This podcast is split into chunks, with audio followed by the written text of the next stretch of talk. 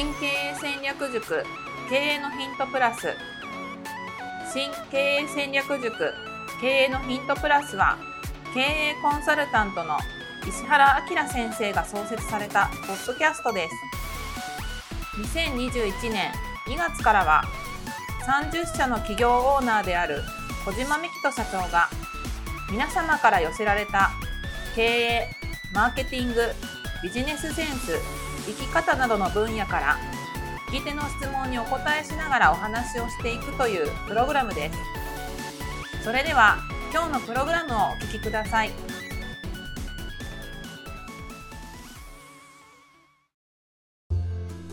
まずはお知らせです。小島社長が経営している株式会社 e メリックのホームページにアクセスしていただきますと小島社長が講師を務める会員制勉強会新経営戦略塾の過去の有料セミナー5本を無料でプレゼントしておりますので、ぜひご覧いただければと思います。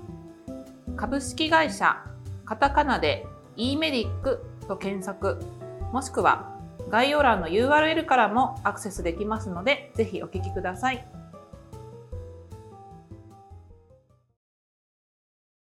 経営のヒントプラス第703回をお届けいたします。こんにちは。ナビゲーターの加藤真由美です。小島です。本日の質問です。小島社長はどんなサプリメントを使われているのでしょうか？注目しているポイントなど参考にさせていただきたいですといただいております。はい、ありがとうございます。今回は前回の続きの回となります。よろしくお願いいたします。お願いします。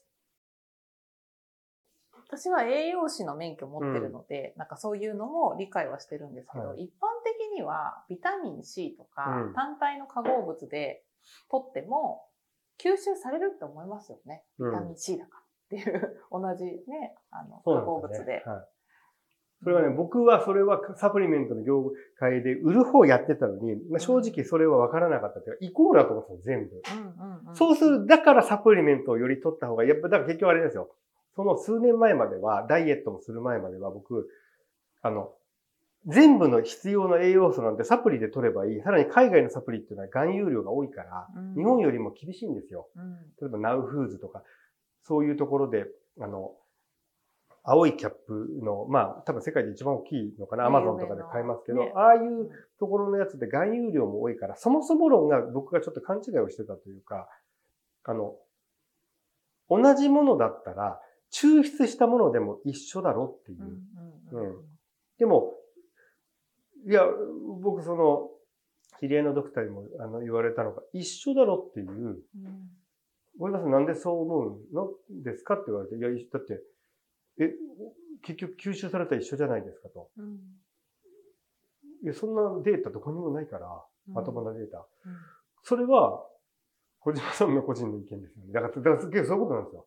それも、いや、でもなんとか先生が、いや、だってそれって、で、それでエビデンスレベルってのを知ったんですよ。で、それって個人の別に東大の先生だろうがなんだろうが、個人の意見ですよね。本で書いてある、いや、個人の意見、だから結構そうなんですよ。それって、ある意味あの、レベル5のやつって、僕の意見とまゆめさんの意見とその個人の先生の意見、実はレベル一緒なんですよ。そう。っていうのが残念ながらっていうのかなってちょっと反省をして、それで食事に振り、食事をというふうになったりとか、睡眠とかっていう、まあもう、当たり前のところ。でも、これもただその先生とかと喋っててもわかるのが、じゃあその先生たちがそういうサプリメントを飲んでないかって飲んでるんですよ。うん。で、これすごく難しいところで、ちょっとね、お守り的というか、プラセボというか、多分僕、あの、おそらく全部やめるのはね、多分できないんですよ。なんか今もう全部やめちゃったら逆に具合悪くなると思います。うん、あの、プラセボの逆のノセボ効果っていう。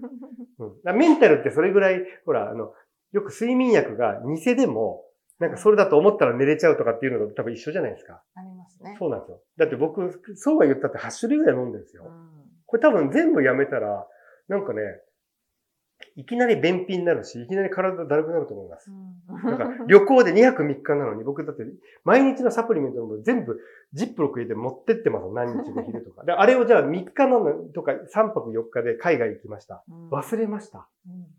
不安になりますよね。不安になります。それだけでね、あの、あの、多分寝れなくなるかもしれないです。だって、お食事ご一緒した時もた、飲まないでほしいなって思うお茶会の席でもお飲みになってましたもんね。しっかりと。そうなんですよ。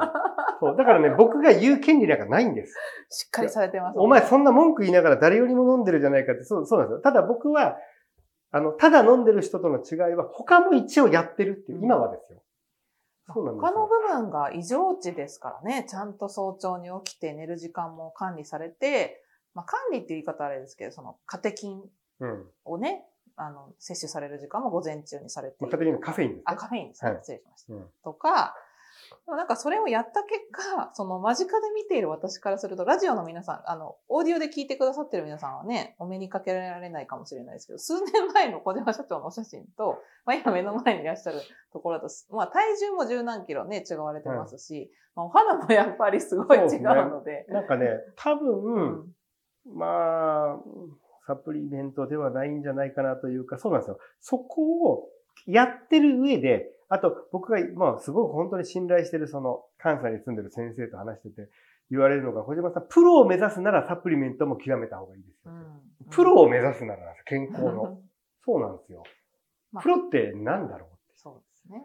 思いません？それって、褒め言葉なのかなって、もはや。そうなんですよ。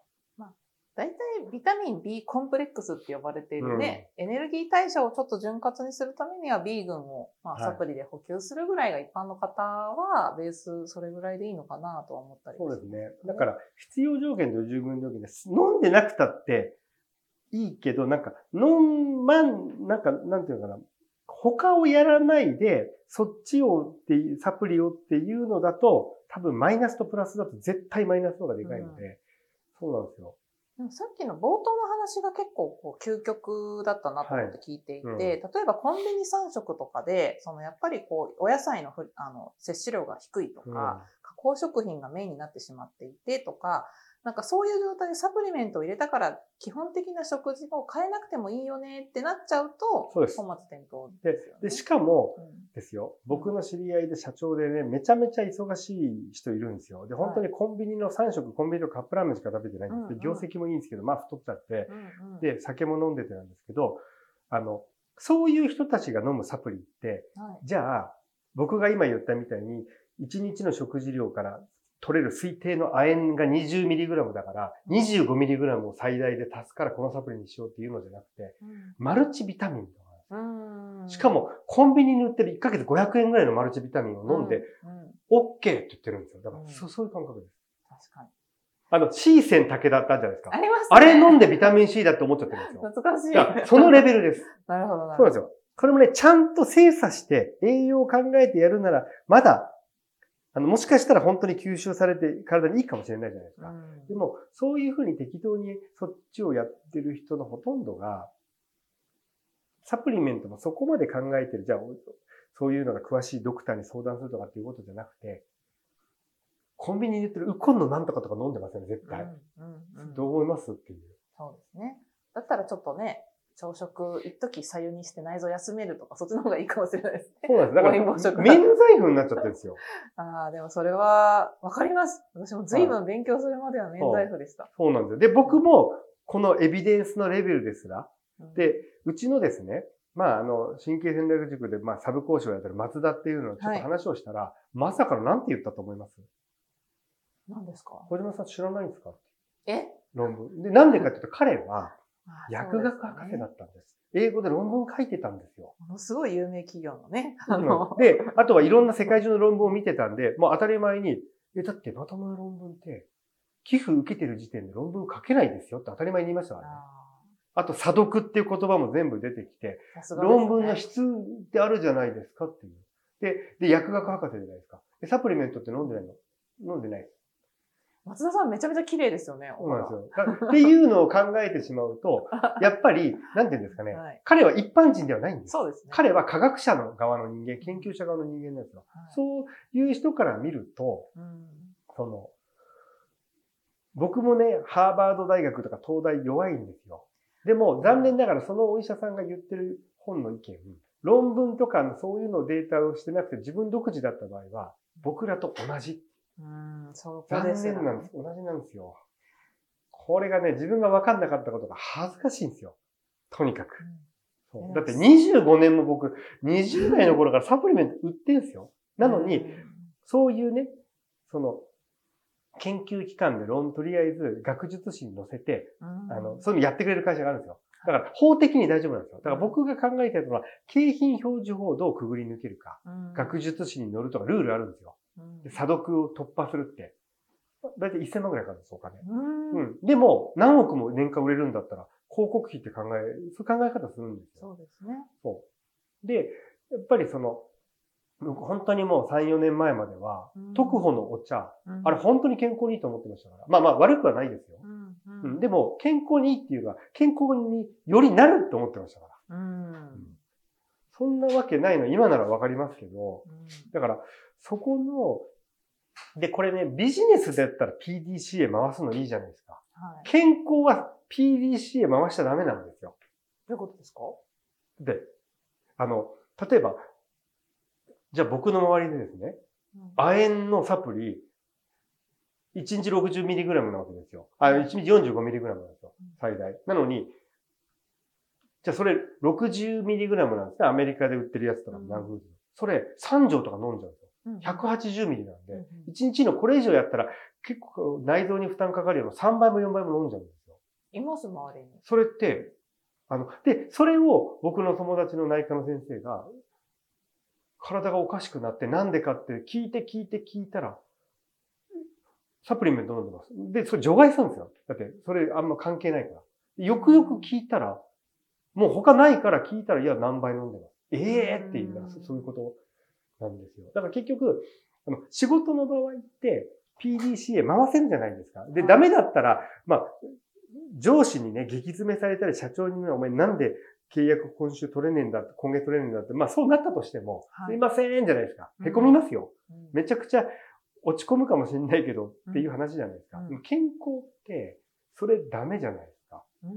そう。だから、僕は、より確実性が高いもの、もう、あの、絶対覆されないもので、最後に着手したのがやっぱり食事だったんですよ。なるほど。で、サプリメントもそれで一旦全部やめたんですよ。なんでかっていうと、あえ飲んでましたから、かけるさんっていう、ちょっとね、頭おかしい本って言うとあれですけど、ちょっとね、ある本とかを読んでしまって、いや、あれですよ、全部2倍とか飲んでたんですよ。で、いや、ほん、本当に、いや、あの、あれなんですよ。あの、冗談抜きに、あれです。肝何々変な、なんとかとかでも肝臓の病名がついて正直もう戻らないぐらいまでやばい風にぶっ壊れる人たちがいっぱいいて、でもまともなお医者さんがその原因がわからないってまず。その、それは効かないんですよ。ビタミン飲んでます。マグネシウム飲んでます。うーんってことなんですよ。で、薬剤師も薬の飲みやすいで効くじゃないですか。はい、でも、容量は効かないし、まさか、そのマックスを超えて、しかもそれを3倍ですを飲んでるなんてのは誰も想像しないから、お薬もらいに行った時にサプリメントって聞かれるじゃないですか。容量聞かれないのは、あれは、彼らの医療人は常識として、少なくてもそれを超えてる量はないだろうっていう前提だからなんですよ。うん、まあ、ちゃんと書いてありますしね。1日何錠飲んでくださいねとかね。で、僕がそれを知らなくて、そういうことをやってて聞いて、その日から捨てました。それね、で、あと何言われたかっていうと、その松田となんかね、ズームをやってる時に僕ネタで僕の在庫見せたんですよ。まず毎日飲んでる NOW Foods とか20種類ぐらい。うん、したら、で、パッと見せたら、いや、このビタミン、例えばこれ以上飲むと、例えばビタミン B、C はの、ビタミン B は、うん、えっ、ー、となんだ、水溶性じゃないや、脂溶性だから体に溜まるとかっていう、まあ薬が書かずだったら普通に知ってるようなことさらっと言って、3倍飲んでる。うん、なんかこれ、たくさん飲めばいいゲームじゃないの って言って、もう、ズームの中で点々点々。多分、初めてですね。この人大丈夫かと。おそらく、言ってることの噛み合わない度合いが、多分、だから薬剤師が想定してる話じゃないんですよ、それ。飲んでる飲んでないだけなんですよ、彼らほら。薬と飲みやすい。そこに、その、許容量を超えて、しかもそれが何倍とかっていう、だから多分誰も想像してないじゃない、普通の人たちが。そう。っていうのがね、分かってし、それがわ自分もそうだったっていうのがちょっと、ね、恥ずかしいっていうところがちょっとあって。はい。そうなんですよ。なので、一回やめ、やめるというか、でも食物繊維とかそういうのだけは残して、あとは、あ、どれぐらいだったらいいのかなっていうのだけは残して、まあ、結局、なんかね、いろいろ考えるとビタミン、まあ、C はまあたくさん飲んでもおしっこ出てるんでいいとして、なんかね、いろいろ聞いてると、食物繊維と乳酸菌とビタミン D だけは 5000IU ぐらいっていう単位ぐらいだったらなんか良さそうなんだろうなって、これいろんなお医者さんに聞いてみんな同じこと言うんで、うん、そうなんですよ。うん、とか、ポリフェノールとか。うん、でも、ポリフェノールは、野菜から取った、ブドウから取った、ね、ブドウ食べてますけどね、ブドウから取ったものの方が多分いい。うん、結局食べ物から取るべきというか、って考えちゃうと、ちょっとなんだかな、みたいな。なんかこう一周回って、あの、そういうことあんまり普段考えずにいた私なんかだと、うん、あの、女性誌だ、あの女性の場合ですね、はい、女性はやっぱり有名人の女優さんとか、うん、まあ、女性雑誌とかで、今だとファイブアラとか、はい、MN とかがすごい流行って、はいはい、まあ、そこに踊らされるんですけれども、うん、まあ、実際やっぱり、その、私はどう変えたかで言うと、小島社長を見ていて、まあ、明らかにやっぱり、ロールモデルとして見てる人が変わったっていうのが一番インパクトが高かったんですね。うん、なるほど。なので、もう魚をタンパク質のサプリだと思うようにしたんですよ。あの、サプリで代替したいっていうメンタルになってしまった人って、はい、その習慣とか考え癖ってそんなには治らないじゃないですか。はいうんなので、じゃあ日常の食品を、あ、これはサプリメントだな、みたいな感じで、まあトマトだったらこれだなとか、まあチーズだったらこういう栄養素だな、みたいな感じで、まあもう食品をサプリとして見るようにした。いや、まさにね、これも本当に正解で、僕も、その、正直そこまで野菜をめちゃくちゃ食べたいわけじゃないんですけど、はい、でももう、だからサプリメント的な感覚で食べてるんですよね。うん、お買い物もそんな感じですよね。そうです。で、コーヒーも僕ブラックで1日、あの、午前中に4杯ぐらい飲んでますけど、それもポリフェノールが多いし、うん、やっぱりいろんなどうやらまともな論文でコーヒーに入っている、まあ、コーヒーをまあ、3、4杯飲んでる人が寿命がいいっていうのは結構ちゃんとした論文でもたくさん出てるっぽいっていう。だったら、コーヒー飲んでもいいよね。うん、でも、あの、睡眠もっていうことで、いろんなことを考えて午前中縛りにしてるっていう。うん、うん、そうなんですよ。だから自分でコントロールして分かってやってる分には OK なんですよ。うん、そうなんです。で、ここね、あの、で、これがね、分かった上で、リスクもちゃんと考えて、さっきのようにね、亜鉛をじゃあ、推奨1日の 45mg ぐらいがさ、あれなのを、ある期間だけ3倍飲むって自己責任でそこまで分かってリスクも考えてやってるならいいんですけど、僕はね、そんな人あんまり見たことがない。一定の方はここまで考えないですよね。そうなんですよ。うん。うん、だから、で、僕もそういうね、もう、サプリメントに、これね、凝りまくると、どんどんね、そういう風になっていくんですよ。うんなんかよりね、濃度がいいとかね、より吸収率がいいとか、そもそも吸収率も減ったくれも、もうもはや、取っても取らなくてもっていうのが大前提なのに、もう吸収率も減ったくれもないわけですよ。うん。うん、っていう。うん。まあ、やっぱりどこまで行ってもですね、こういうのはね。そうなんです。なので、あの別にダメっていう、僕反対派ではないんですよ。自分は好きなので、今も飲んでます。ですけど、他のことをやってる上で飲んでるっていうのが、うんうん、これが最大のポイントなんです。まあ、免罪符にしないっていうのがやっぱりこうキーワードですよね。免罪符にすると、本当に他をおろそかにするんで、はい、やっぱりね、僕、サプリメントにこだわってる人で、やっぱり、ね、僕の周りでね、血糖値のこと考えてる人なんて一人もいないんですよ。うん、うんそうすると、血糖値のことを考えないで血糖スパイク起こりまくってる、血管へのインパクトの方が、多分サプリメントを飲む飲まないより100倍インパクトを与えちゃってるはずなんですよ。うん。だから、目的が健康になりたいんだったら、優先順位を考えましょう。あとは、凝ると食品と一緒で金がかかりすぎます。びっくりするぐらい高かったですよ、僕。いや、多分、もはや、いや、いくらかかってたのかわかんないですよ。うんやっぱり百貨店の富裕層向けの外商にもラインナップってサプリ入ってますしね。はい、うん、そうなんですよ、うん、うん、なので、残念ながら健康になれるものはお金かからないけど手間かかるんです。はい。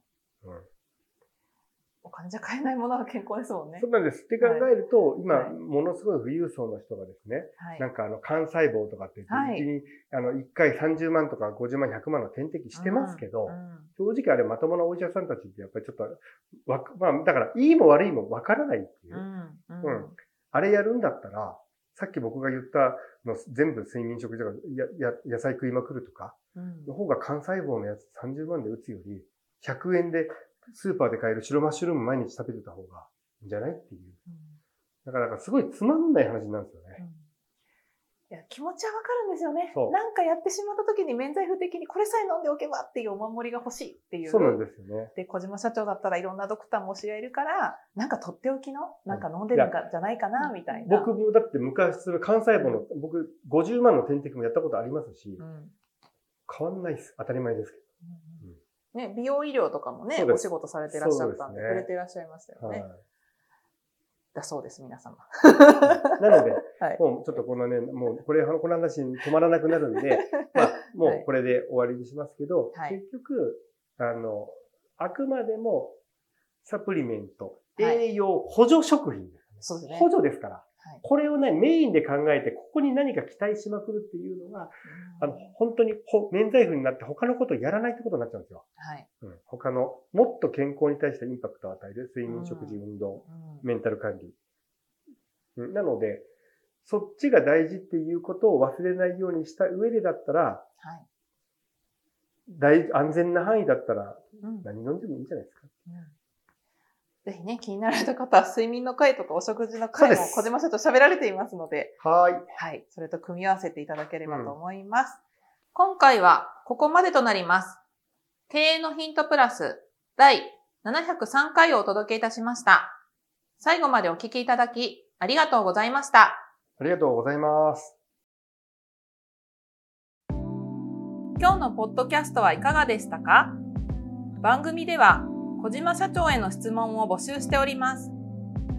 メールアドレス info.m-aim.jp 宛てに質問内容を記載の上、件名を経営のヒントプラスの質問と明記してお送りください。メールアドレスは、ポッドキャストの概要欄にも記載しておりますので、そちらもご確認ください。それではまたお耳にかかりましょう。ごきげんよう。さようなら。